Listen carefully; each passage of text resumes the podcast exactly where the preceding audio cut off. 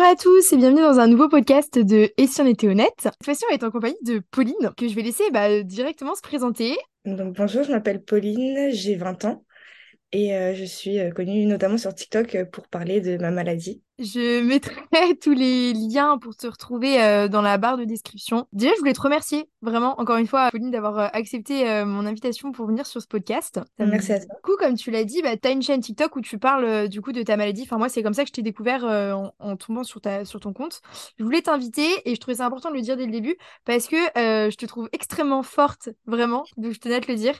Et, euh, et je te trouve hyper, en- enfin, je sais pas, encourageante, etc. Parce que bah, tu arrives à, du moins de ce que tu montres, tu arrives à, à prendre les choses un peu sous le second degré. Enfin, tu arrives à relativiser, voilà, à relativiser les choses. Et je trouvais ça vraiment impressionnant. Et c'était pour moi une preuve de force de caractère. Donc, c'est pour ça que je voulais d'autant plus t'inviter. Merci beaucoup. Est-ce que tu veux nous dire, bah, du coup, nous parler un peu de, de ta maladie pour euh, ceux qui ne connaissent pas?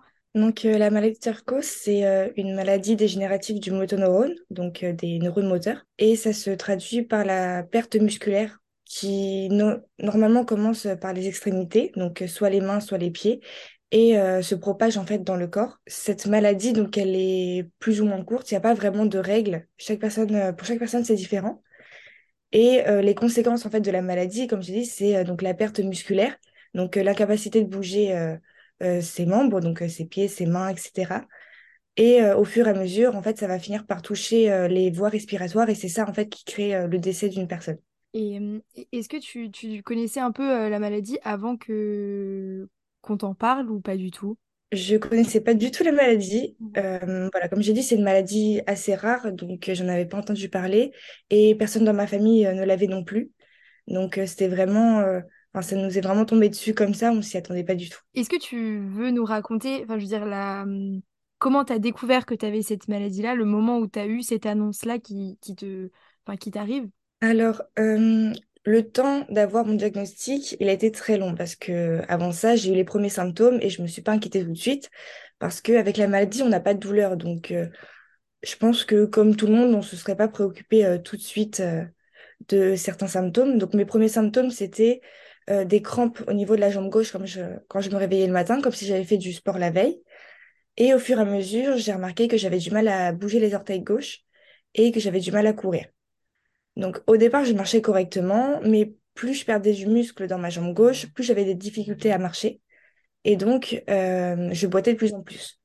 Et c'est vraiment en septembre que j'ai commencé en fait les examens, sachant que au départ, c'est très compliqué de trouver des neurologues quand on n'est pas suivi. Donc, euh, il faut en trouver un. Après, une fois qu'on est dedans, on est suivi, sachant que j'ai de la chance que ce soit visible, dans le sens où euh, les médecins m'ont pas dit euh, c'est dans la tête. Ils ont bien vu que c'était euh, quelque chose d'important, donc ils ont continué les recherches. Du coup, j'étais hospitalisée, j'ai fait des, IR des IRM, des ponctions lombaires, etc. Et c'est en novembre, du coup, que j'ai eu mon diagnostic. Euh, comme j'ai dit, j'étais suivie dans un hôpital euh, où on m'a expliqué que j'avais une maladie dégénérative. Donc, euh, bon, déjà un peu euh, coup dur, euh, que ce soit pour moi ou pour, pour ma famille, parce que, bon, on s'attend pas forcément à une telle nouvelle. Mais on savait pas encore le nom de la maladie. On savait juste que c'était dégénératif, mais qu'est-ce que ça veut dire, quelles sont les conséquences, ça, on n'en avait aucune idée. Et donc, l'hôpital dans, dans lequel j'étais suivie m'a demandé de- d'aller dans, dans un autre hôpital, dans un hôpital référent. Et euh, on s'est dit, bah, il va continuer, ils vont continuer les recherches. euh, voilà, c'est un hôpital référent, ils vont continuer les recherches. En fait, on s'est rendu compte à cette, euh, à ce rendez-vous qu'ils savaient très bien ce que j'avais, juste ils se renvoyaient un petit peu la balle Ouais. pour dire ce que j'avais. Et donc, le neurologue, qui est très très gentil, hein, vraiment, il répond beaucoup à mes questions, mais il a eu du mal en fait à nous annoncer que j'avais une SLA. En fait, c'était vraiment, oui, tu as une SLA, mais en fait, pas tant que ça, etc. En fait, c'est, j'ai trouvé qu'il y avait vraiment un tabou autour de la maladie. Et donc, euh, malheureusement, quand on est sorti de ce rendez-vous avec mes parents, donc on était trois, personne ne savait vraiment ce que j'avais. Donc, on a cru comprendre la SLA. Au final, c'était bien la SLA, mais c'était vraiment très flou. Donc, c'était bizarre. Et euh, le grand souci euh, chez les neurologues, en tout cas en France, parce que j'ai eu l'occasion de discuter avec d'autres personnes qui ont euh, côtoyé la maladie, le grand souci, c'est donc ce tabou autour de la maladie et le fait qu'on soit livré à nous-mêmes. Donc, Mm. quand je suis rentrée chez moi, en fait, je ne savais pas ce que c'était que la SLA, les conséquences, etc. Et donc, ça a été à moi de regarder sur Internet les conséquences de la, de la maladie. Et c'est là que j'ai vu espérance de vie trois quatre ans. Donc, quand on est dans son lit, euh, après une, nouvelle comme ça qu'on a plus ou moins compris et qu'on voit trois quatre ans, c'est ça fait bizarre. Mais du coup, voilà, c'est comme ça que j'ai vécu, on va dire, ma première, enfin, la première approche avec la maladie. Et c'est quand même surprenant que le. Moi, je pensais que le médecin, du coup, c'était lui qui t'avait donné les indications, entre guillemets, sur euh, enfin, quelles étaient les caractéristiques de la maladie, et euh, notamment sur bah, l'espérance de vie. Mais du coup, c'est toi qui as dû le découvrir sur Internet, surtout que sur Internet, on voit qu'il y a quand même pas mal de choses qui. Enfin, il y a tout et, et rien, entre guillemets. Et donc, c'est, c'est- et est-ce que tu l'as revu après ce médecin-là ou pas? Pour avoir plus Alors, d'indications ou pas du tout?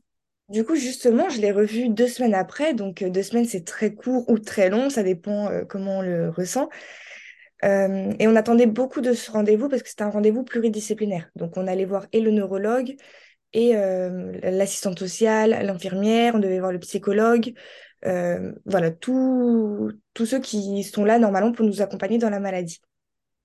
Le souci, c'est que vraiment, on est arrivé en hôpital de jour et euh, les différents euh, intervenants se sont, enfin, ont défilé mais j'ai trouvé en tout cas, et mes parents aussi, que c'était assez froid. Dans le sens où il n'y avait pas de euh, bonjour, comment, comment ça va, vous les parents, toi Pauline, comment ça va? Sachant que je rappelle que j'ai appris la maladie il y a deux semaines, donc c'est Hmm, extrêmement court. ouais. On essayait de demander encore une fois, et on n'était même pas encore sûr que ce soit bien la SLA. Donc on fait oui, mais c'est bien SLA, etc. Et euh, à chaque fois, ils étaient là, non, mais vous verrez avec le neurologue, vous verrez avec le neurologue. Donc on n'a pas trop compris. La seule qui a été vraiment euh, là pour nous parler, c'était l'assistante sociale euh, qui nous a là demandé comment ça allait.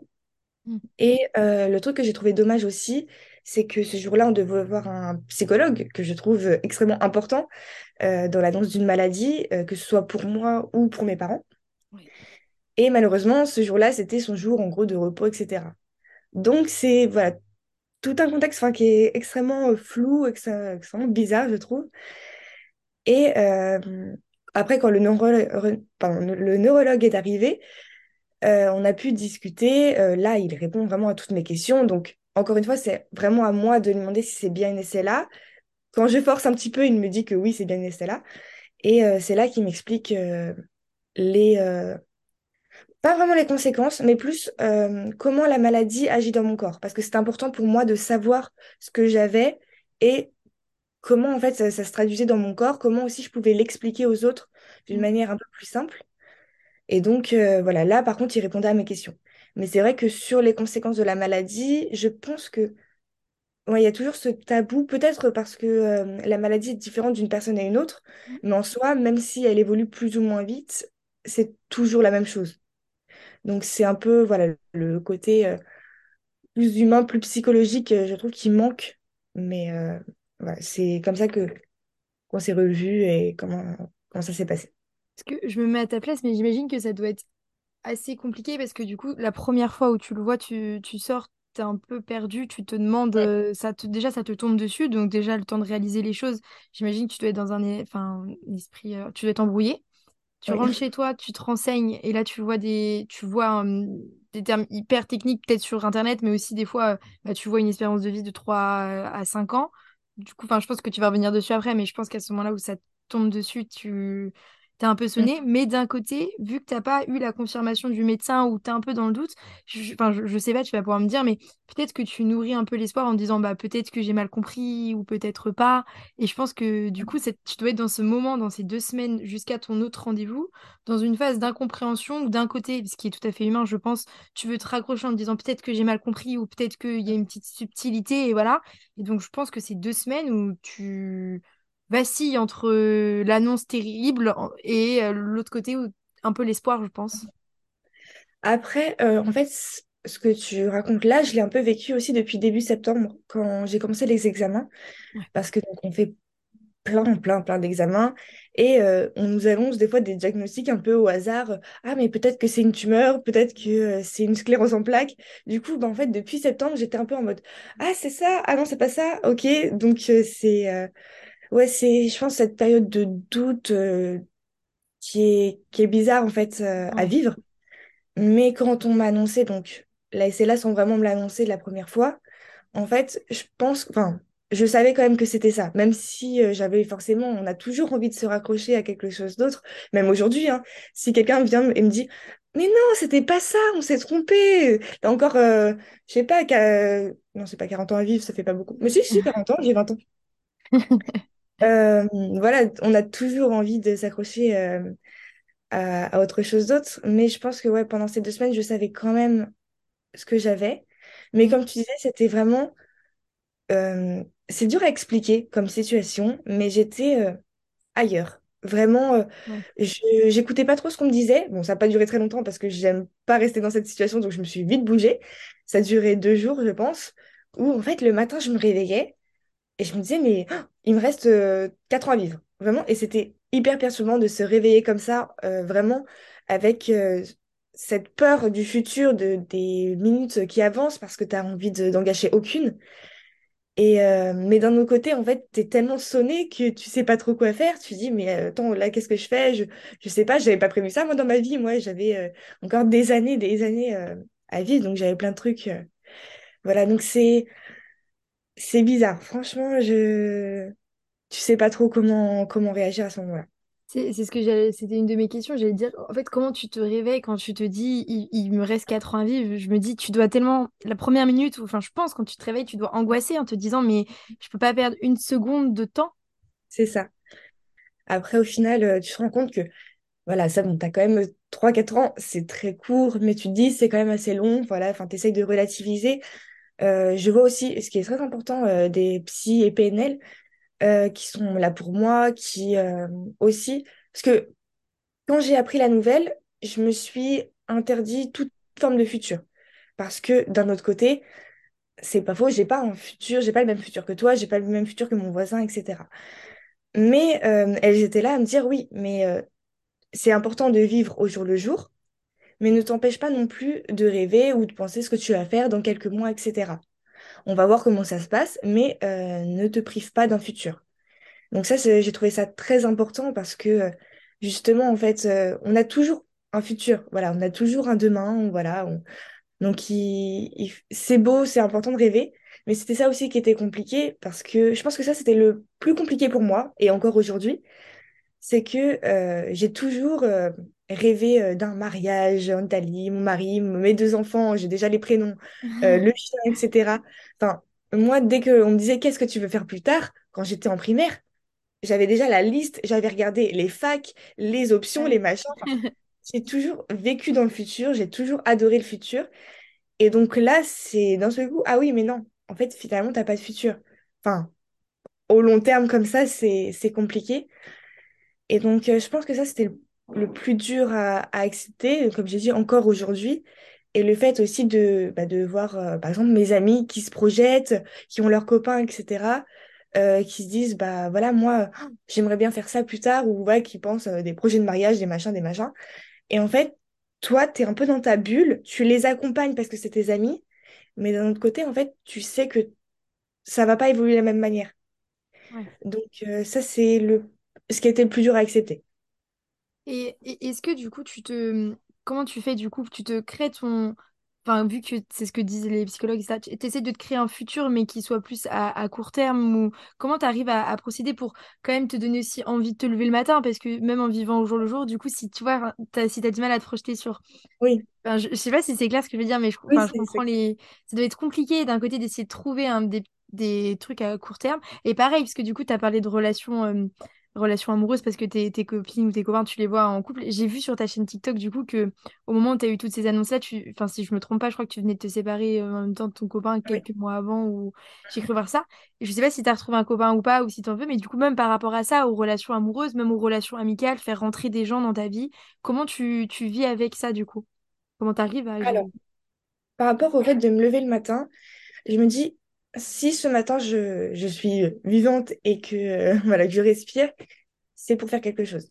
Je me suis interdit aussi, parce que c'est dans mon caractère, enfin, euh, que j'ai la maladie ou pas, de rester dans mon lit à rien faire. Euh, moi, ce que j'aime faire, c'est voyager, c'est écrire, c'est faire beaucoup de choses. Donc, tant que j'ai la possibilité, je le fais. Alors oui, il y a des choses que je peux plus faire aujourd'hui. Par exemple, euh, j'étais une grande passionnée de salsa et bachata. Et je Ah. pense que ça, c'est, aussi, c'est un des trucs les plus compliqués à voir. C'est que en soirée, j'étais celle qui restait tout le temps debout à danser parce que euh, je jugeais ceux qui restaient assis euh, pour, euh, pendant toute une soirée. Alors que là, bah, en soi, je suis bloquée dans mon fauteuil et euh, je peux rien faire. Donc ça, c'est c'est compliqué, mais ça m'empêche pas de me lever le matin, de me dire, voilà, je vais faire ça, je vais faire ça, je vais faire ça. Euh, si j'ai envie de voyager, bah, il y a des adaptations. Il faut que je me renseigne, mais euh, je vais le faire. Et euh, par rapport donc justement au fait d'accepter des gens dans sa vie quand on sait en fait comment notre vie à nous va se dérouler, plus ou moins. Alors, pour les amis, c'est assez simple. Enfin, assez simple. En tout cas, pour les relations amoureuses, c'est beaucoup plus compliqué. Mais euh, les relations amicales, euh, j'ai déjà mes amis en fait autour de moi qui sont géniaux, vraiment, euh, qui sont là pour moi, mais sans être trop là pour moi. Parce que ça, je, pense en, en y revenir plus tard, mais c'est important de ne pas infantiliser euh, les handicapés. Mais donc, euh, les amis, ils sont là pour moi, ils m'accompagnent. Si j'ai besoin de quelque chose, de toute manière, je vais leur demander, mais ils vont le faire pour moi. Donc, il n'y a pas de souci. C'est vrai que j'ai perdu aussi des amis avec la maladie parce qu'il y en a qui n'ont pas compris, euh, enfin, qui n'ont pas voulu aussi être présents, etc. Donc, avec qui je me suis éloignée. Mais sinon, j'ai toujours voilà, mon petit groupe habituel depuis euh, que j'ai euh, 5 ans, euh, donc ça va. Les relations amoureuses, là, c'est plus compliqué. Je suis une amoureuse de l'amour. J'adore ça, j'ai toujours trouvé ça très beau, que ce soit dans les films, dans les séries, etc. Et malheureusement, c'est plus compliqué aujourd'hui. Dans le sens où j'ai jamais euh, trop eu peu confiance en moi. Enfin, voilà, je- je- je- ça a été, je- j'étais pas euh, quelqu'un qui avait extrêmement confiance, mais enfin, normal. Et euh, j'arrivais à trouver un copain, enfin, pas facilement, mais voilà, c'était c'était simple. Aujourd'hui, en fait, ça, je pense que ça s'est passé en plusieurs étapes. Il y a eu une première étape de je peux accepter personne dans ma vie. Parce que euh, il y a plusieurs choses qui rentrent en compte. Euh, je vais prendre par exemple le côté, je me suis même fait un petit tableau euh, en novembre. Euh, Il y a le côté garçon euh, où je me dis déjà comment quelqu'un que je rencontre comme ça dans la rue, si je lui explique ma maladie, donc en gros, euh, bonjour, je m'appelle Pauline, j'ai un- j'ai 20 ans, j'ai une maladie dégénérative et on m'a dit que j'allais mourir dans trois quatre ans, comment un garçon va m'accepter avec ça? Est-ce qu'il va aimer? Est-ce que mon corps aussi, il va accepter mon corps? Parce que forcément, je pense que pour tout le monde, on perd un peu de confiance en soi.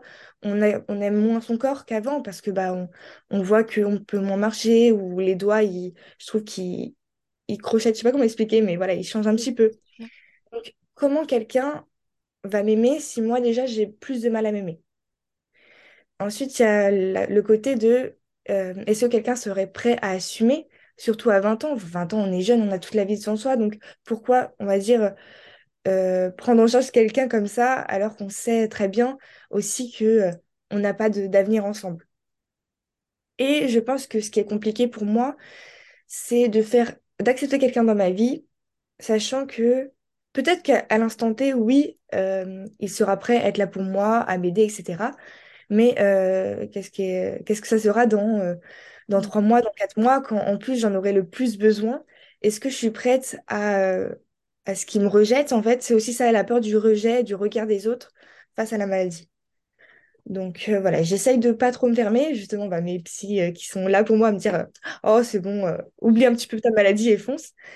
Mais voilà, c'est c'est toute une gymnastique en fait dans la tête de est-ce que je suis prête moi à donner quelque chose sans vraiment qu'il y ait de futur, etc. Voilà. Euh, de ce que tu dis, je- enfin, j'entends, euh, déjà c'est hyper bien que tu as un groupe d'amis qui te soutiennent et qui soient là et qui soient soudés et qui en plus euh, soient là sans être trop là. Je trouve, enfin, je pense Mhm. que c'est important aussi, même de ne pas avoir, tout- je pense, tu vas me dire, mais quand on a des gens de notre entourage qui doivent être trop là et qui te rappellent trop peut-être que tu es malade, je pense que ça peut aussi avoir un côté un peu néfaste et donc je trouve ça hyper bien s'il y a le bon équilibre et tout.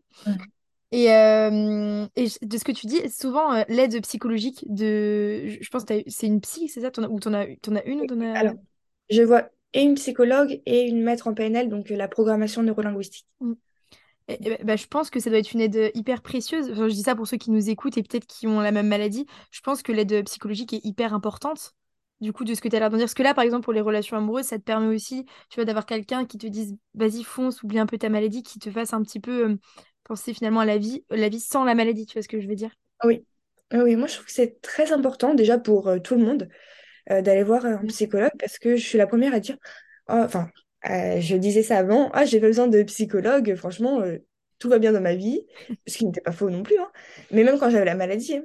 et je peux, en gros, moi, me gérer. J'ai-.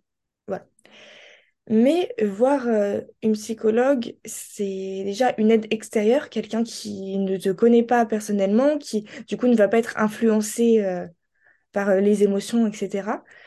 Et euh, qui a vraiment, voilà, comme je disais, ce regard extérieur, ce, euh, cette possibilité en fait de dire, euh, là peut-être que ce serait mieux de faire ça et ça. Enfin, quoique, je dis ça, mais c'est pas vrai. Me- Les psys ne donnent pas de conseils. Enfin, c'est c'est trop bizarre à expliquer, mais c'est à nous de trouver nos propres conseils. Oui.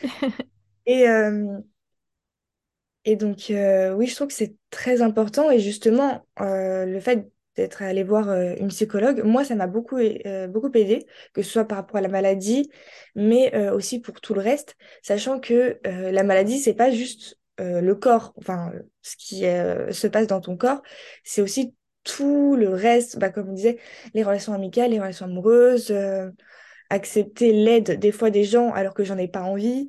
Enfin, Mm. c'est ça aide beaucoup. Ouais. Ouais.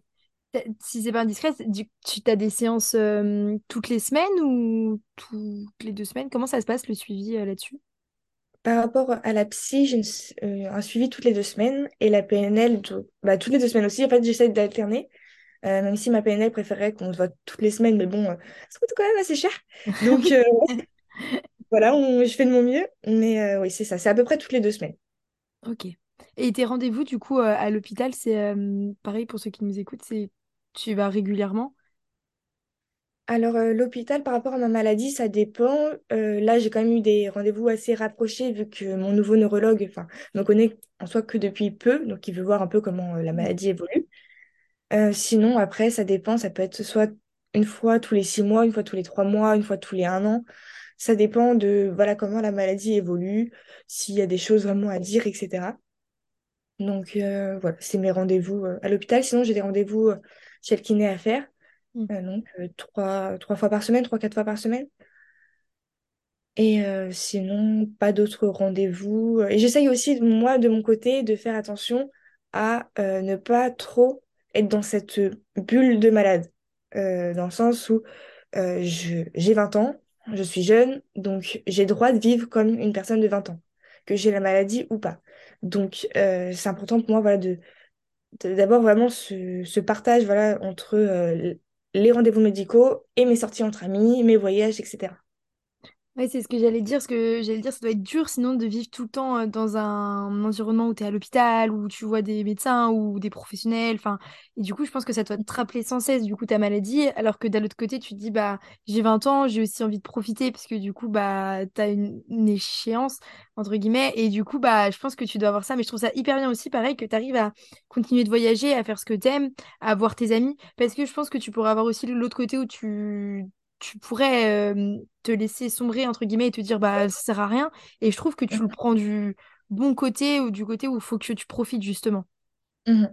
Après, je je vais pas cacher que enfin, c'est pas facile tous les jours. Forcément, il y a des moments où je suis là dans mon lit, euh, j'ai les, petites larmes qui coulent en mode euh, Ah oui, c'est vrai que j'ai trois quatre ans à vivre, euh, j'ai pas de futur, ouh, c'est génial. Euh, mais euh, comme j'ai dit, pour moi, c'est important. Je, je suis, je me réveille tous les jours, donc euh, bah, je vais profiter. Et puis, j'ai aussi envie de laisser une belle image euh, à, à mes proches, enfin, l'image de la fille que je suis vraiment sans la maladie. Donc, euh, c'est, c'est ça aussi, je pense, qui, qui me fait lever le matin. Après, c'est vrai que plus les jours avancent, moins mon corps suit, et donc plus mon corps me rappelle que je suis malade, alors que j'ai pas forcément envie. Euh, donc, euh, il y a des moments où je vais tomber par terre et je vais pas pouvoir me relever parce que bah, j'ai plus de force. Euh, je pense le... Au départ, c'était compliqué les jambes parce que je connaissais pas encore le problème des mains. Ah, les mains, c'est horrible. Ah oui. Euh, ah, les mains, c'est trop chiant. C'est hyper important des mains. Gardez vos mains toute votre vie. Euh, donc là, j'ai des... en fait, de la faiblesse euh, au niveau du pouce droit et l'index gauche. Mais vu que je suis droitière, c'est plus ma main droite, en fait, où je, je ressens en fait les, les problèmes au quotidien. Donc, c'est tout bête, hein, mais par exemple, si je veux mettre un bouton, c'est euh, la fin du monde. C'est trop compliqué. Remonter une braguette aussi. Euh, fermer la porte à clé, etc. Euh, Il y a d'autres choses aussi qui sont importantes pour moi, qui peut-être peuvent paraître ridicules pour les autres, mais par exemple, j'aime me maquiller. Ça, j'ai toujours aimé me maquiller, etc. Franchement, c'est cool. J'ai du mal aujourd'hui à tenir le pinceau. Voilà, tout ce qui est en fait geste délicat du quotidien, c'est compliqué. Et c'est pour ça que je sais que je vais devoir à un moment demander pour une aide, euh, une auxiliaire de vie. Mm.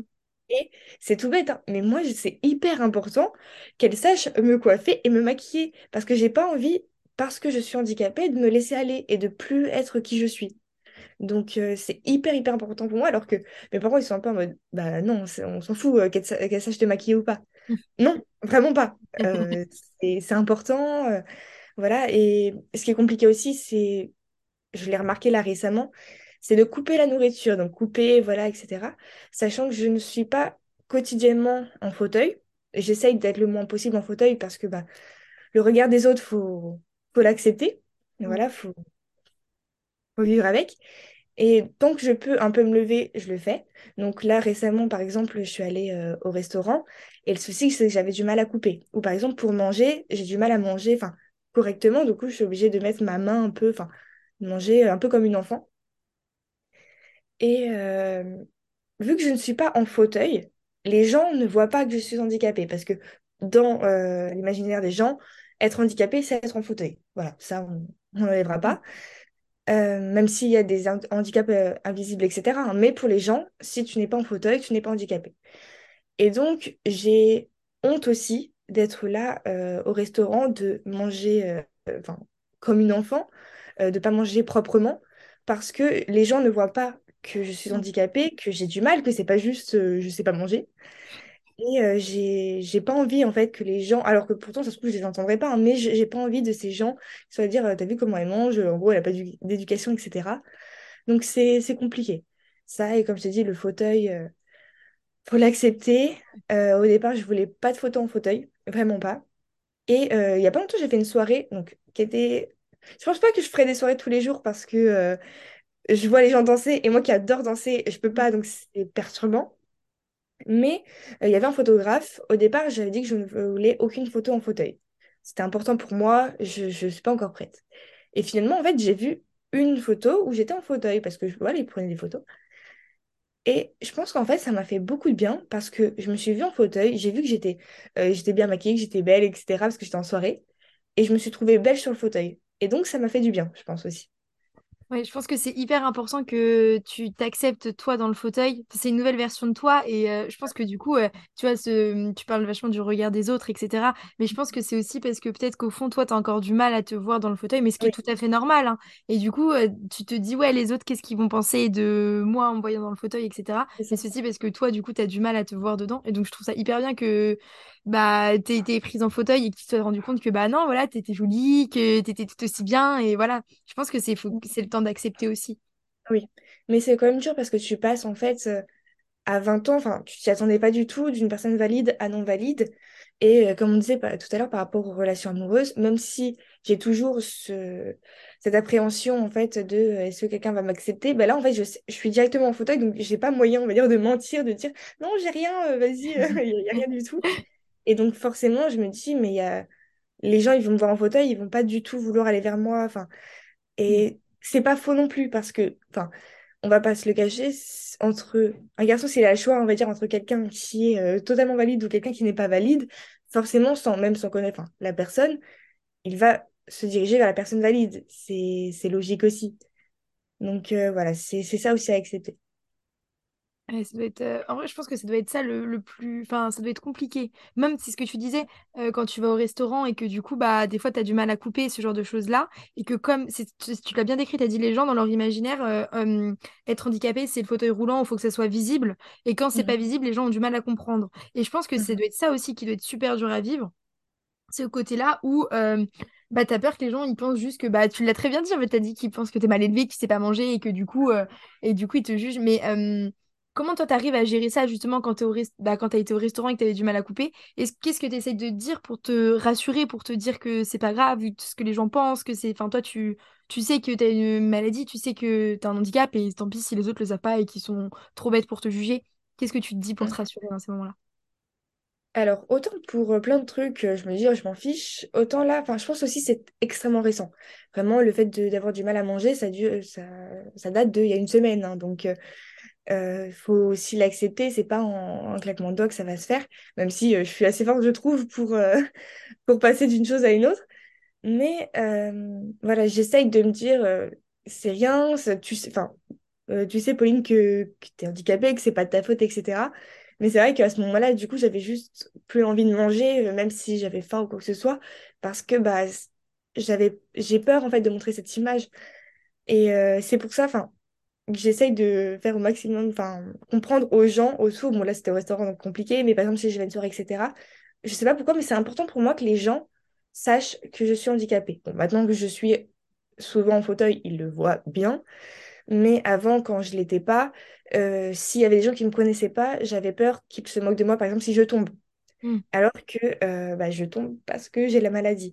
Et donc là, pour le restaurant, bah, j'essaye de me dire, hein, oh, c'est rien, toi, Pauline, tu connais, tu sais, mais c'est pas encore euh, ce que je pense aujourd'hui, mais c'est ce, que, ce qui est prévu de faire oui, c'est vrai. Après, moi, je dis ça, mais c'est enfin, tellement facile pour moi de dire oui, il faut se dire euh, qu'on s'en fiche. Mais ça doit être tellement difficile sur le moment, surtout quand. Enfin, toi, c'est ce que tu l'as dit, c'est tout récent, le fait que tu aies des difficultés à manger, ce genre de choses-là. Et, et, je, pense que, je pense que ça vient avec le temps oui. avec l'habitude de te voir comme ça, l'habitude d'accepter aussi. Parce que finalement, là, c'est quand même assez récent. Même, c'est depuis septembre que tu fais tes tests, tes examens, et depuis novembre où l'annonce est tombée. Donc, c'est quand même. je trouve déjà super bien la manière dont tu gères les choses, alors que c'est quand même super récent. Oui, bah, c'est ce que je disais tout à l'heure. J'arrive quand même à, à, me bouger, mais il y a des étapes, en fait, des étapes de vie qui sont plus ou moins compliquées. Et je pense que voilà, pour pour accepter tout ça, c'est le temps, forcément. Et ce qui est euh, assez paradoxal, vu que le temps, on n'en a pas beaucoup dans la maladie. Et, euh, mais je pense aussi c'est le caractère qui fait que, parce que j'ai parlé avec d'autres personnes qui avaient la maladie. Bon, vraiment, c'est des personnes un peu plus vieilles, parce que la maladie, à mon âge, c'est plus rare. Mais, euh, mais c'est ouais, ça fait partie, je pense, d'un état d'esprit, du caractère, de d'objectifs aussi, donc on se, on se met pour nous-mêmes. Voilà, c'est un, un tout. Je voulais revenir aussi avec toi, je pense à ça. Parce que du coup, tu as, dit oui, euh, bah, des choses du quotidien comme se maquiller, que toi t'aimes bien, ou, ou danser, ou bah, juste pouvoir marcher. Du coup, je pense que ta maladie aussi, elle te fait comprendre que les choses les plus finalement basiques, limite de la vie, tu vois, se lever, se maquiller, finalement, c'est peut-être les choses les plus importantes. Enfin, c'est les choses qui te manquent le plus finalement. C'est vrai. Non, c'est vrai, même aller me laver, c'est tout bête, mais euh, voilà, j'ai moins d'équilibre, donc je dois faire attention, etc. Euh, il y a un jour où je sais que je ne serai plus capable ni de manger par moi-même, ni de me laver. Et mm. donc, euh, je ne suis pas encore arrivée à ce jour-là, mais je ne sais pas quand ce sera, parce que la maladie, elle évolue plus ou moins vite. Mais euh, c'est euh, voilà, des gestes en fait du quotidien que tu n'arrives plus à faire. Et donc, en fait, je le vois un peu. Enfin, j'ai pas envie de dire ça comme ça parce que j'ai pas envie que les gens le pensent comme, enfin, le voient comme ça. Mais euh, c'est aussi une sorte de perte de dignité, dans le sens où bah, tu es censé avoir, avoir 20 ans, être indépendante, pouvoir te laver par toi-même, te brosser les dents par toi-même. Enfin, c'est, c'est logique. Et pourtant, tu auras une personne que tu ne connais pas ou des gens que tu connais, enfin, qui te lavent. Donc, euh, quand tu fais ça en soirée parce que tu es complètement bourré, c'est pas grave. Mais quand tu fais parce que, euh, parce que en fait, c'est juste que tu es plus capable de le faire vraiment, là, c'est plus compliqué. Oui, je comprends ce que tu veux dire. En vrai, oui, oui, je comprends. C'est pas une. Ouais, c'est. Ouais, non, je comprends. Je, je, comprends ce que tu veux dire là-dessus. Je pense que ça, ça, aussi, ça doit être dur à accepter. Mais justement, comment tu. Comment, tu vois, une fois que tu as tous ces symptômes qui arrivent, où tu sais que tu vas perdre de la mobilité, je pense que c'est comme ça qu'on peut dire, la mobilité. Comment tu vis après ça? Comment tu arrives à, te lever en te disant, ça se trouve aujourd'hui, bah ça, je pourrais plus le faire? Et enfin, comment tu le vis après, en fait? Alors, c'est vrai que j'essaye de pas trop penser à ce que je pourrais plus faire plus tard. Mm. Euh, voilà, c'est important pour moi de, vivre quand même au jour le jour. Et quand je pense au futur, je ne pense pas au futur de la maladie, mais au futur de moi comme personne, euh, avec mon entourage, etc. Euh, donc, le matin, je me dis pas, euh, ah, peut-être qu'aujourd'hui, je pourrais pas faire ça ou ça. Je le remarque parce que bah, forcément, ça se remarque à un moment. mais donc, il y a toujours ce moment où, ah oui, je peux plus faire ça. On respire, ça va aller, c'est rien, on continue, on continue d'avancer. c'est bon, la maladie fait que je roule plus que j'avance. Mais euh, oui, j'essaye de pas trop me projeter par rapport à ça. De toute façon, on verra bien. Je peux rien faire, moi, par rapport à la maladie. Il n'y a pas de euh, médicament. Enfin, il y a... Aujourd'hui, il n'y a pas de mé- médicament euh, curatif. Euh, il y a un médicament qui est censé ralentir, mais euh, par rapport aux personnes, c'est complètement différent. Ça fonctionne plus ou moins bien. Donc, euh, je me dis, bah, il y a juste à vivre au jour le jour. De toute façon, j'ai pas le choix. Donc, euh. Euh, je trouvais ça hum, intéressant parce que tu as dit oui, euh, je veux pas hum, penser à bah, comment va évoluer la maladie. Mhm. Et, euh, au- et je trouve ça bien parce que du coup, c'est- ça te force à, à rester positif et c'est peut-être aussi un peu une des clés pour euh, mieux vivre avec la maladie, c'est de voir le bon côté, de se dire, ok, bah déjà, c'est déjà, je me lève, euh, enfin, de voir tout positif en fait, je pense. Oui, oui, être positif, c'est hyper important. De toute manière, au quotidien, être positif, c'est important. Ouais. Euh, pour euh, n'importe quoi, hein, que ce soit la maladie ou autre chose. Euh, Je trouve ça important, enfin, oui, c'est ça, dans la vie euh, au quotidien, parce que bah, si on se réveille tous les jours en étant euh, pessimiste, bon, ben, je trouve qu'on va pas aller bien loin, même si je suis d'accord qu'il y a forcément des choses qui nous arrivent, qui nous tombent dessus, qui euh, nous font, enfin, qui, nous donnent pas forcément envie d'être positifs tous les jours. Mais c'est important. Et puis, euh, c'est aussi ça que j'avais envie de montrer, en fait, euh, bah, sur euh, TikTok, c'est que euh, effectivement, il y a des choses qui arrivent dans notre vie qui sont pas évidentes parce que euh, on s'y attendait pas ou alors on s'y attendait, mais même c'est c'est pas forcément évident. Et malgré ça, essayer, même si je sais que c'est dur, hein, mais essayer d'être positif, de continuer à vivre, euh, d'a- d'avoir des objectifs. Euh, Moi, ce que je disais dans un de mes c'est que j'ai une liste des choses à faire, la liste de mes envies. Voilà, des... Il y a des choses que je peux plus faire, vraiment. Bah, dans cette liste, il y a des trucs vraiment euh, incroyables comme ridicules, comme par exemple euh, aller voir des aurores euh, boréales ou me faire embrasser sous la pluie. Donc vraiment complètement différent. Mais euh, voilà, c'est euh, c'est toutes ces petites choses qu'on a envie de faire qui, euh, pour moi, nous poussent à aller de l'avant et à se réveiller le matin, à se dire, bon voilà, aujourd'hui je vais faire ça, aujourd'hui je vais faire ça. Bon, même s'il y a des jours où euh, je fais pas grand-chose, hein, mais euh, voilà, je regarde une série, mais c'est très bien aussi. Voilà, j'essaie de me dire, euh, quand je regarde un film ou une série, je le vois pas comme du temps perdu. Je me dis, oui, euh, c'est de la culture. voilà, j'ai regardé ce film, c'est hyper intéressant. j'ai regardé les tuches, hyper intéressant sur la famille française. Donc voilà, c'est c'est important d'être positif. Et justement, par rapport à TikTok, je pense que ça m'a aussi beaucoup aidé, moi, à être positive. Je- en fait, je donnais de la positivité, mais on m'en a donné beaucoup aussi en retour euh, dans le sens où euh, j'ai déjà les commentaires TikTok adorables, vraiment. J'étais là, j'étais, ils sont trop gentils, les gens sont adorables. Et euh, aussi, j'ai relié donc mon compte TikTok à mon compte Insta justement parce que il y en a qui voulaient me poser plus de questions ou des gens qui ont vécu la maladie, enfin avec qui, enfin qui avaient envie de, de partager avec moi. Et justement, j'ai reçu des messages. Vraiment, je me dis, les gens, ils sont quand même allés sur mon profil. Ils ont été sur mon Insta pour m'écrire un long message alors qu'ils n'ont même pas connu la maladie, juste pour me dire, euh, t'es incroyable, avance, je te trouve génial. Ouais.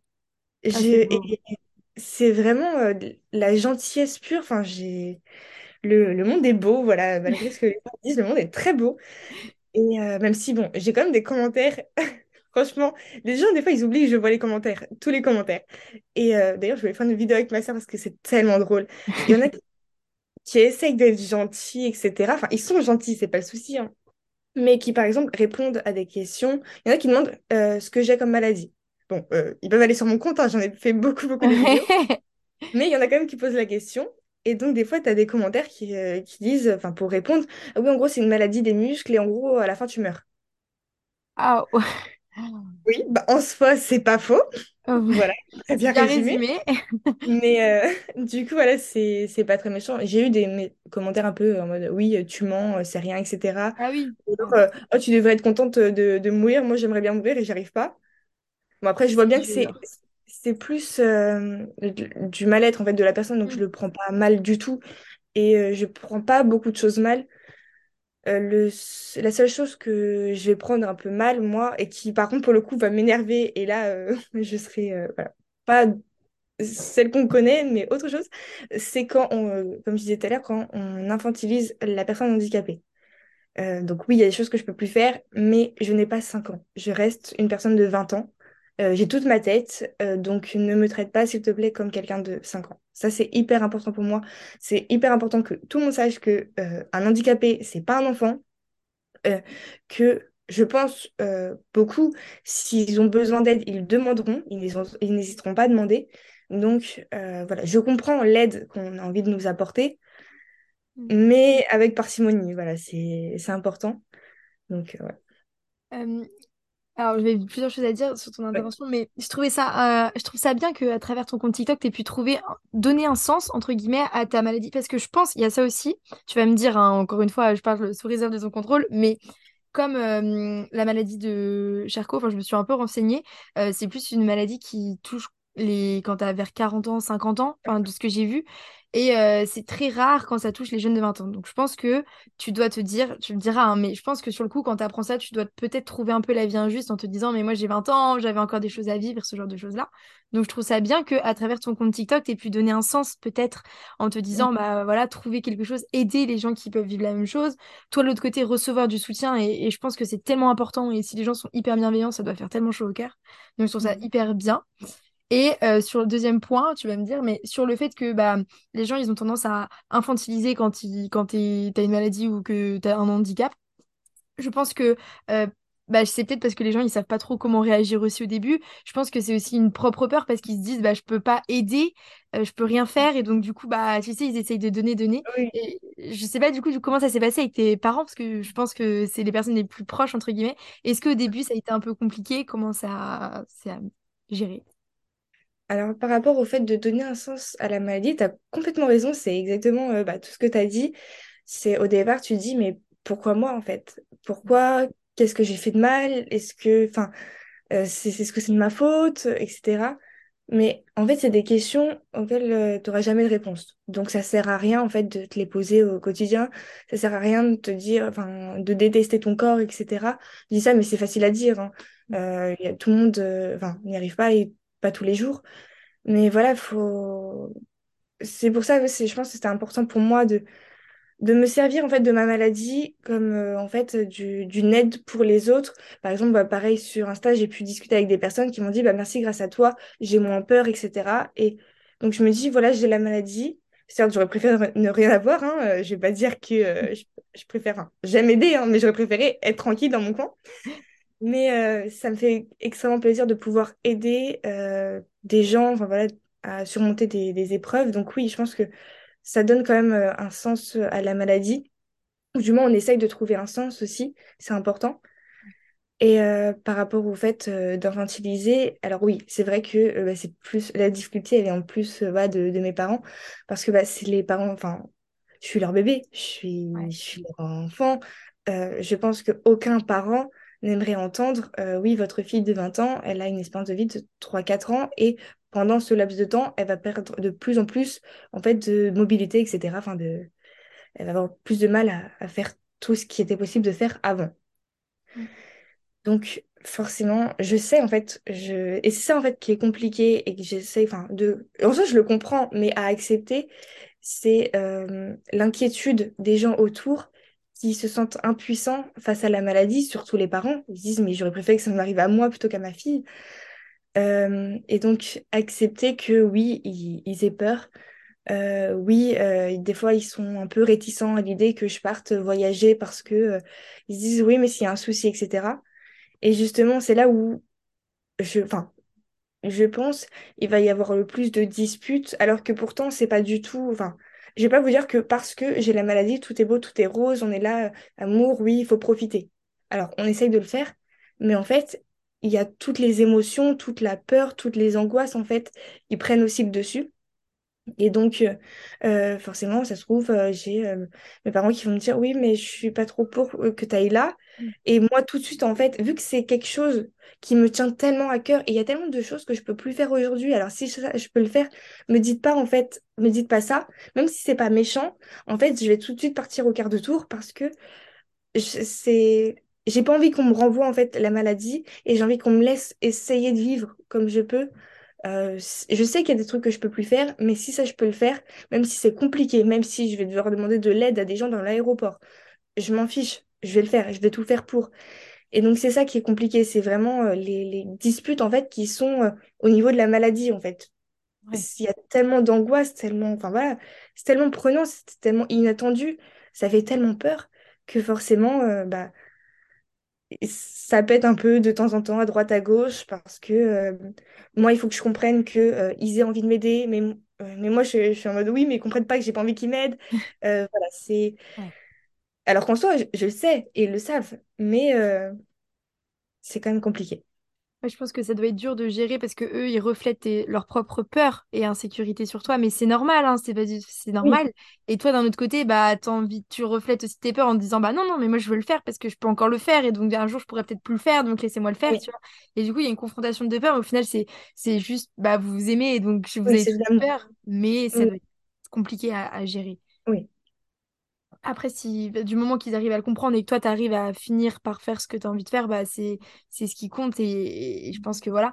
Et tu as parlé d'ailleurs de la peur. Et si je voulais revenir sur ce mot, euh, j'ai vu, pareil, sur ton compte TikTok. Je sais pas si tu étais croyante avant, mais de ce que j'ai compris, du coup, tu es, croyante, non? Est-ce que ça t'est venu avec l'annonce de la maladie ou tu l'as toujours été? Et si tu l'as toujours été, quel... qu'est-ce que est-ce ça ça change? Ouais, voilà. Mm.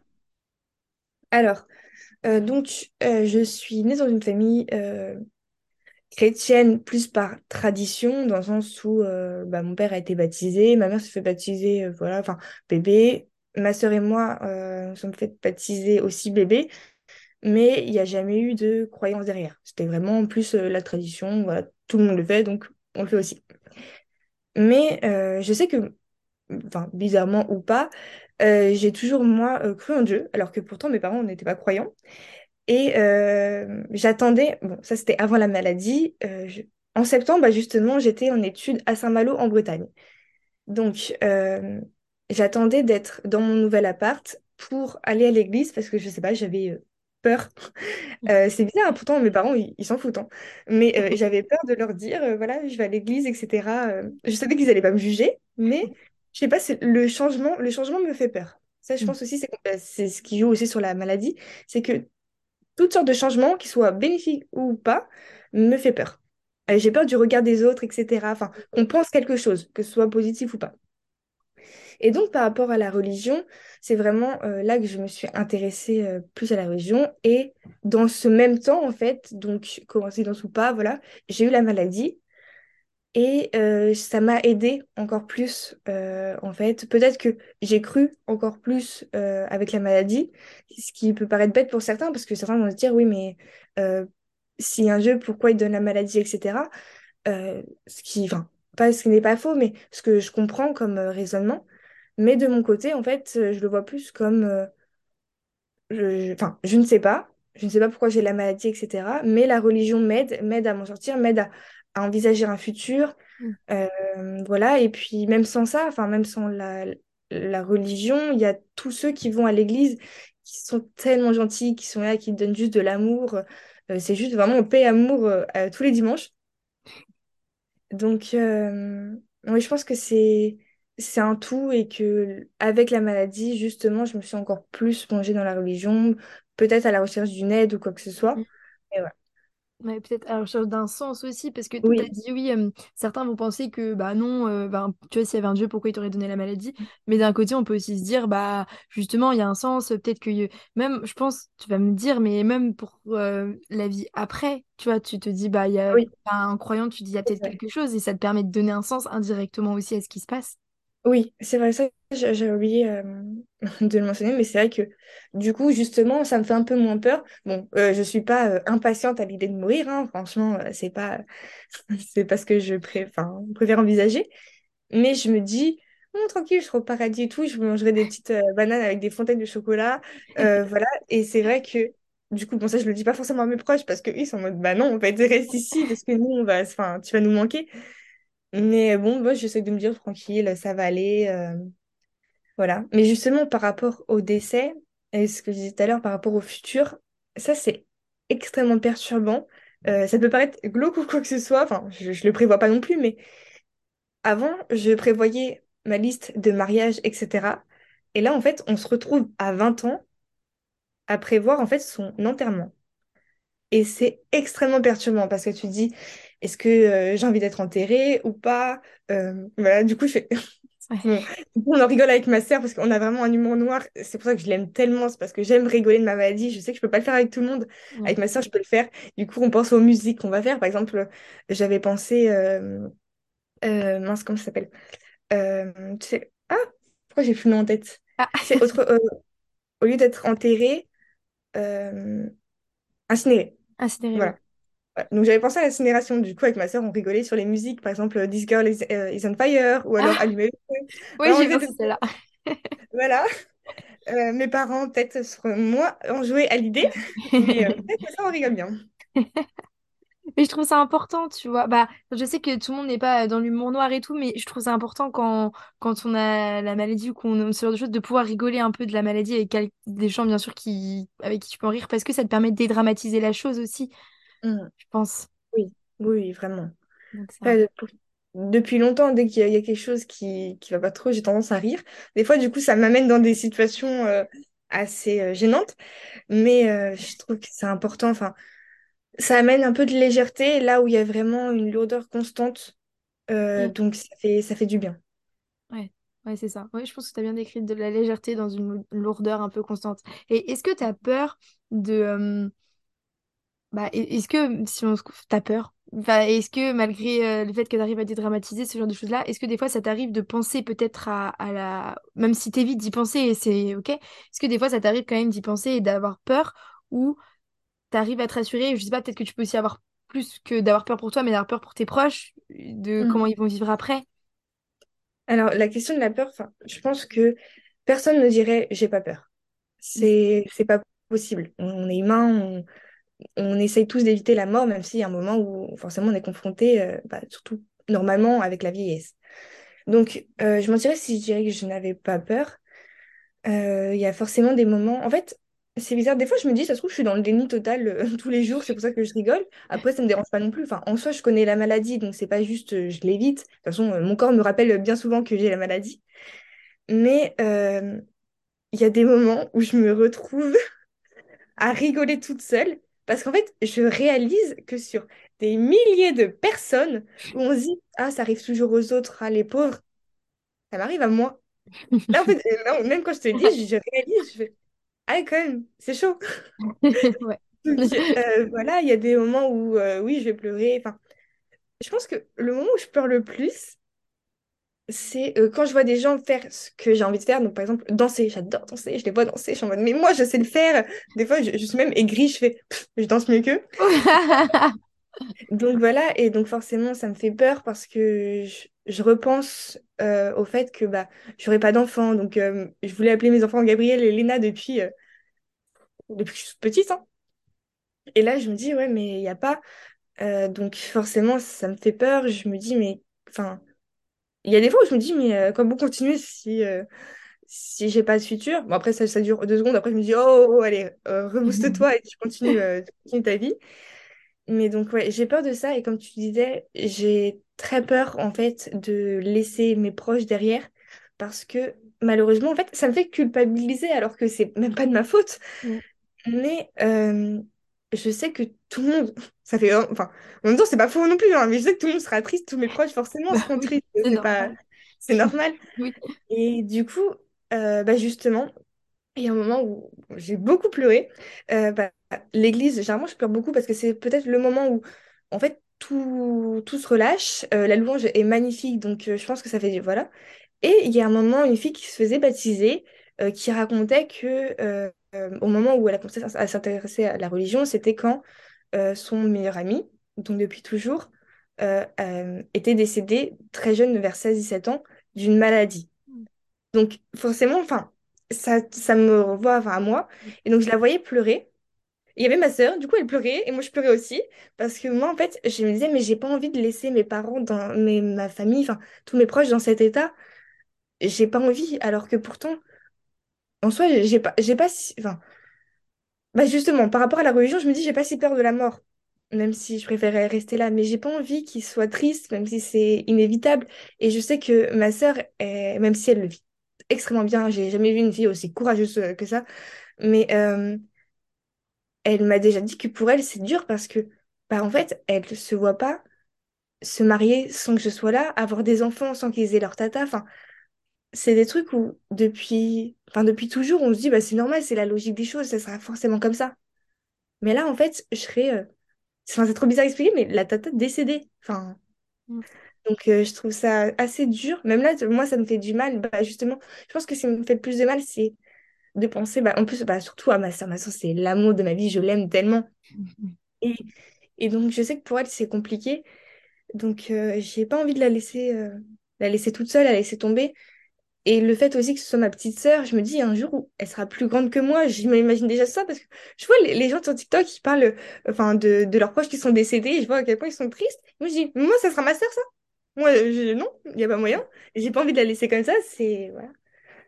Donc, Ouais. euh, oui, c'est ça. qui- A- Après, tu as eu les mots justes au début, tu as dit bah je sais que c'est pas de ma faute, enfin que tu, tu pourras rien y faire et, et c'est pas enfin comment dire, c'est pas ta tu peux pas être t'es pas responsable, tu vois et du coup bah m- enfin tu pourras rien y faire. Après je me dis que vu le vu la le brin de soleil, je pense que tu dois être dans leur vie quand même. Je pense que tu vois ils, ils vont ils vont être tristes, je veux dire voilà, mais là pour l'instant tu es là et tu es avec eux et, et c'est ce qui compte. Je pense que c'est plutôt ce qu'il faut se dire au départ, enfin je pense Oui, que c'est plus comme ça qu'il faut voir et puisque si tu penses à quand tu seras plus là, je pense que ça, ça te...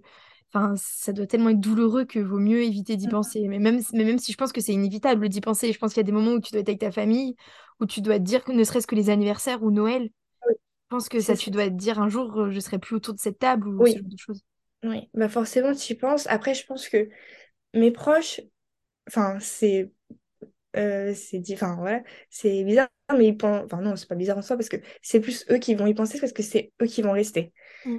Et euh, justement, en fait, j'ai pas envie qu'ils me fassent non plus culpabiliser d'une chose pour laquelle je suis pas responsable, euh, même si je sais que pour eux c'est compliqué parce que forcément eux ils s'imaginent, enfin moi donc dans ma famille on est quatre, là ils sont trois, enfin ils veulent pas être trois, ils ont toujours été quatre, c'est pour toujours être quatre. Mm. Et, euh, et donc forcément, enfin eux je pense c'est plus compliqué pour eux. Je pense que ça dépend aussi du, enfin, de la proximité ou de la sensibilité de chacun aussi, euh, dans le sens où mon père, quand même, il, il gère quand même bien, bien la chose. Ma mère, c'est un peu plus compliqué, bah, c'est une maman. euh, voilà. Mes amis, euh, ça va, enfin, ça va aller. Il y en a pour qui ça sera plus compliqué que d'autres parce qu'ils arriveront plus ou moins à gérer. Mais c'est vrai que bah, je pense surtout pour mes parents, c'est compliqué parce que c'est un cadre différent. Ma famille aussi, mes, mes tantes, mes oncles. Enfin, c'est, c'est plus eux qui vont penser à l'après. euh, et justement, euh, comme tu disais, moi, je suis la première à dire, oui, mais il faut profiter d'aujourd'hui. Il y a un moment où je serai plus là, malheureusement. Euh, voilà, je sais que je vais tous vous manquer parce que j'étais une personne incroyable. mais euh, pour eux, c'est compliqué. Forcément, en fait, euh, ils pensent à l'après. Donc, forcément, ils sont tristes maintenant. Et je leur dis, oui, mais vous êtes triste là et vous serez triste après, c'est nul. Mais c'est quelque chose d'inévitable. Enfin, tu peux pas. Voilà, c'est c'est compliqué. D'un côté, c'est dur pour eux et c'est dur pour toi aussi de te dire, bah, moi aussi, je serai plus là. Mais d'un côté, comme tu l'as dit, c'est eux qui, qui restent. Ouais, Donc, euh, ça. Et, euh, Et moi, j'avais une petite question, je voulais te la poser, mais du fait que maintenant, t'es, ta vie, enfin, depuis la maladie, l'annonce, la, ta vie qui change, est-ce que tu as des regrets, entre guillemets, sur ta vie avant la maladie, en te disant potentiellement, peut-être que j'ai pas assez profité, ou alors au contraire, tu te dis, bah, si, j'ai assez profité parce que de, ce que je connaissais de la vie à ce moment-là, j'ai assez profité, maintenant, c'est entre guillemets une autre vie que je vis, et je vais profiter d'une autre manière, mais tout en profitant au maximum? Alors, euh, je pense que c'est important de de pas, encore une fois, enfin, la culpabilité, il faut vraiment euh, l'éloigner au maximum parce que euh, elle a rien à faire dans la maladie. Euh, donc, c'est important de pas se dire j'ai pas assez profité, etc. Déjà parce que, comme tu as dit, je ne connaissais pas la maladie. Donc, peut-être que si j'avais su dès le début, bah, bah, j'aurais fait comme aujourd'hui, profiter, en fait, tout réunir enfin, en quelques années. À ce moment-là, je ne le savais pas. Donc, il y a toujours, il y a toujours des, des regrets, mais pas par rapport à la maladie, par rapport à des choses que j'ai faites, etc. Mais euh, ça sert à rien, en fait, d'y penser, parce que de toute façon, ce qui est fait est fait, ce qui n'est pas fait n'est pas fait. Et justement, c'est aujourd'hui, en sachant euh, la maladie, que je vais encore plus profiter. Et justement, il y avait, il y a une personne qui m'a posé une question si, euh, enfin, elle a essayé, en soi, je l'ai trouvé très bien sa question.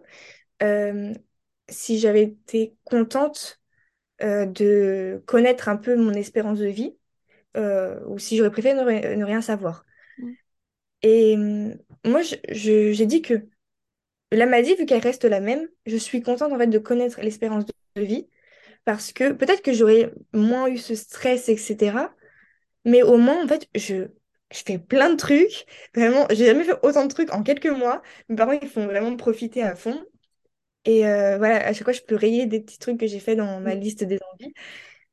Et euh, donc, ouais, c'est c'est pour ça, c'est important d'aller de l'avant. Et de toute façon, le, passé, c'est passé. Donc euh, maintenant, il faut, faut continuer. Et j'adore ta philosophie, vraiment tout au long du podcast. Euh, le fait que tu arrives à, rester euh, hyper souriante, à, être euh, parfois très second degré sur ta maladie et être là, mais très positive. Vraiment, je trouve que c'est une boule de force. Et s'il y a des gens qui ont cette maladie-là, qui nous écoutent, j'espère que ça vous redonne du baume au cœur et tout, parce que vraiment, c'est incroyable. Voilà. Non, mais c'est sincère. Et est-ce que d'ailleurs, bah, en parlant de ça, est-ce que tu aurais un conseil à donner à, ceux qui nous écoutent Alors, pour ceux qui ont la maladie qui nous écoutent, et ceux d'un autre côté qui l'ont pas, peut-être un conseil, je sais pas, plus général, ce que tu veux sur, sur la vie en général. Voilà, c'est la question souvent que je pose. Est-ce que aux invités, est-ce que tu aurais un conseil à donner? Alors, je pense, bah, déjà pour ceux qui ont la maladie, en fait, c'est c'est pas grave d'être triste, c'est pas grave d'être vulnérable, c'est important la vulnérabilité. Euh, c'est aussi une force de caractère. Tout n'est pas tout beau, tout rose. Et ça, en vrai, pas forcément par rapport à la maladie. Au quotidien, il y a des choses, enfin, ça peut être très général, mais même perdre quelqu'un, enfin, d'un décès ou pas quelqu'un, enfin, une rupture, etc., ça peut être extrêmement compliqué. Donc, même si c'est dur, c'est important de se dire, voilà, je... on n'a qu'une seule vie. Voilà, plus ou moins courte selon euh, les, les personnes. Mais en fait, c'est important pour moi de, de laisser aussi l'image de qui on est vraiment euh, à son entourage et profiter et de se dire, bah, j'ai une super vie. Enfin, voilà. Même s'il y a des choses euh, qui nous tombent dessus qui sont pas évidentes. Il y a un nouveau concept depuis le début du mois, enfin, depuis le début du mois. Du coup, je vais être la première à le tester. Mais en gros, je pose une série de cinq questions à tous les invités, quels qu'ils soient. C'est des questions super générales. Et euh, du coup, l'invité répond et, euh, et à la fin, es obligé de... enfin, tu dois répondre à la question que l'invité précédent a posée à l'autre invité. Est-ce que tu es prête pour répondre aux questions C'est des questions générales, alors du coup, euh, voilà, tu peux répondre ce que tu veux. Vas-y. Ok. Est-ce que là, enfin, qu'est-ce que tu aurais aimé dire à ton toi d'il y a 5 ans? En sachant ta vie d'aujourd'hui, qu'est-ce que tu aurais aimé lui dire? Oh, c'est... J'avais pas pensé, parce que bah, comme je t'ai dit, moi j'ai toujours vécu dans le futur, donc vivre dans le passé, c'est différent encore. Euh, profite de la vie, te pose pas de questions. Et euh, de toute façon, on verra bien euh, comment avance le futur, mais profite. voilà. Et peut-être aussi, ne sors pas avec un certain garçon et tu sauras pourquoi. Ah. Donner des conseils amoureux, c'est très bien. quelle est la dernière chose que tu as faite qui t'ait fait sortir de ta zone de confort? Alors, je fais beaucoup de choses qui me font sortir de ma zone de confort, mais Bon, c'est pas très récent maintenant, mais euh, pour moi, c'est le plus important. C'était il y a quelques années, quand j'avais 16 ans, je suis partie un an euh, vivre au Pérou, toute seule, dans une famille d'accueil. Ah, trop bien. Oui, oui. Ouais, Troisième question. Euh, si tu pouvais me poser n'importe quelle question et que j'avais une obligation de répondre, quelle question tu poserais? Qu'est-ce que tu préfères faire dans la vie? Voyager. Ouais. bonne réponse. Ouais. incroyable. Bah, oui, mais j'ai un ami à moi qui y est allé. Apparemment, c'était magnifique. Hein. Génial, génial. Et t'as fait les États-Unis ou pas? Euh, oui, oui, oui. J'ai fait l'Ouest américain et New York bah, il n'y a pas longtemps, en août. génial. Tu, conseilles quoi? Enfin, entre les deux, parce que du coup, je voulais faire les deux, mais le premier, quel, est le celui le plus incroyable? Complètement différent les deux. Et je pense que l'Ouest américain, bon, coûte aussi. Ah, quoique New York, ça coûte super cher. Mais euh, l'Ouest américain, peut-être plus impressionnant. Les... Si t'aimes aussi beaucoup les paysages, vraiment super beaux. Euh, voilà. Même si au départ, je ne suis pas trop euh, ville, mais New York, incroyable. Mais je pense que l'Ouest américain, c'est c'est impressionnant. Tu vois le Grand Canyon, la vallée de la mort, enfin, c'est Ouais. plein de trucs. Donc, ouais. Ok, ok. Bon, je ferai peut-être ça cet été. Tu m'as peut-être convaincue. Parce que j'hésitais entre les deux, alors je me suis dit, bon. Ouais. Euh, Ah oui. Euh, la question, du coup, qui a été posée euh, par les personnes avant, Mhm. euh, c'est, bah, du coup, quel est ton plus grand rêve? Euh, alors, je pense que, enfin, ça peut paraître très triste, hein, mais euh, aujourd'hui, vraiment, ça serait de vivre, en fait, toute une vie, même si c'est pas, pas possible. Et sinon, si- en dehors de la maladie, mon plus grand rêve serait de rencontrer toujours plus de monde. J'adore rencontrer des gens. Voilà. Ou alors Oh, faire un recueil de poèmes qui est dans le- les, les cours euh, de première. Ça, bien. vrai? Oui. Ah, mais c'est incroyable. Ok. Et euh, bah, la dernière question, du coup, c'est quelle question tu aimerais poser au prochain invité? Où il aura l'obligation de répondre? Quelle est la partie de ton corps que tu préfères le plus? Oh, ok. Intéressant. Ok, ok. Euh, eh bien, écoute, on arrive à la fin du podcast. Mhm. Euh, je te remercie, euh, bah, du coup, je te remercie une nouvelle fois, mais je fais que te remercier le podcast, mais vraiment, je te remercie une nouvelle fois euh, bah, de m'avoir donné ton temps pour euh, faire le podcast. Euh, t'es une personne incroyable, vraiment, donc euh, pleine de force. ex- Enfin, je pense que toutes les personnes qui nous écoutent vont être d'accord avec moi, mais vraiment, euh, bah, merci beaucoup. Euh, et puis, euh, et puis, bah, voilà. Merci à toi. Je suis trop contente vraiment. Quand tu m'as proposé de faire un podcast, j'étais en mode, j'ai l'impression d'être une star. C'est ouf. Mais euh, Oui, non, j'ai franchement, ton merci interview beaucoup. hier. Euh, c'était euh, non, j'aime bien aussi répondre aux questions et justement en fait, euh, je trouve ça bien. Déjà, j'aime trop ton compte, mais j'aime bien aussi les sujets que tu abordes, etc. Même les cinq blessures de l'âme que j'ai lu, du coup, j'étais trop contente. Tu l'as lu, il est incroyable Et ce livre. il est trop bien. C'était la révélation de ma vie, moi. Il est génial. Lisez le livre.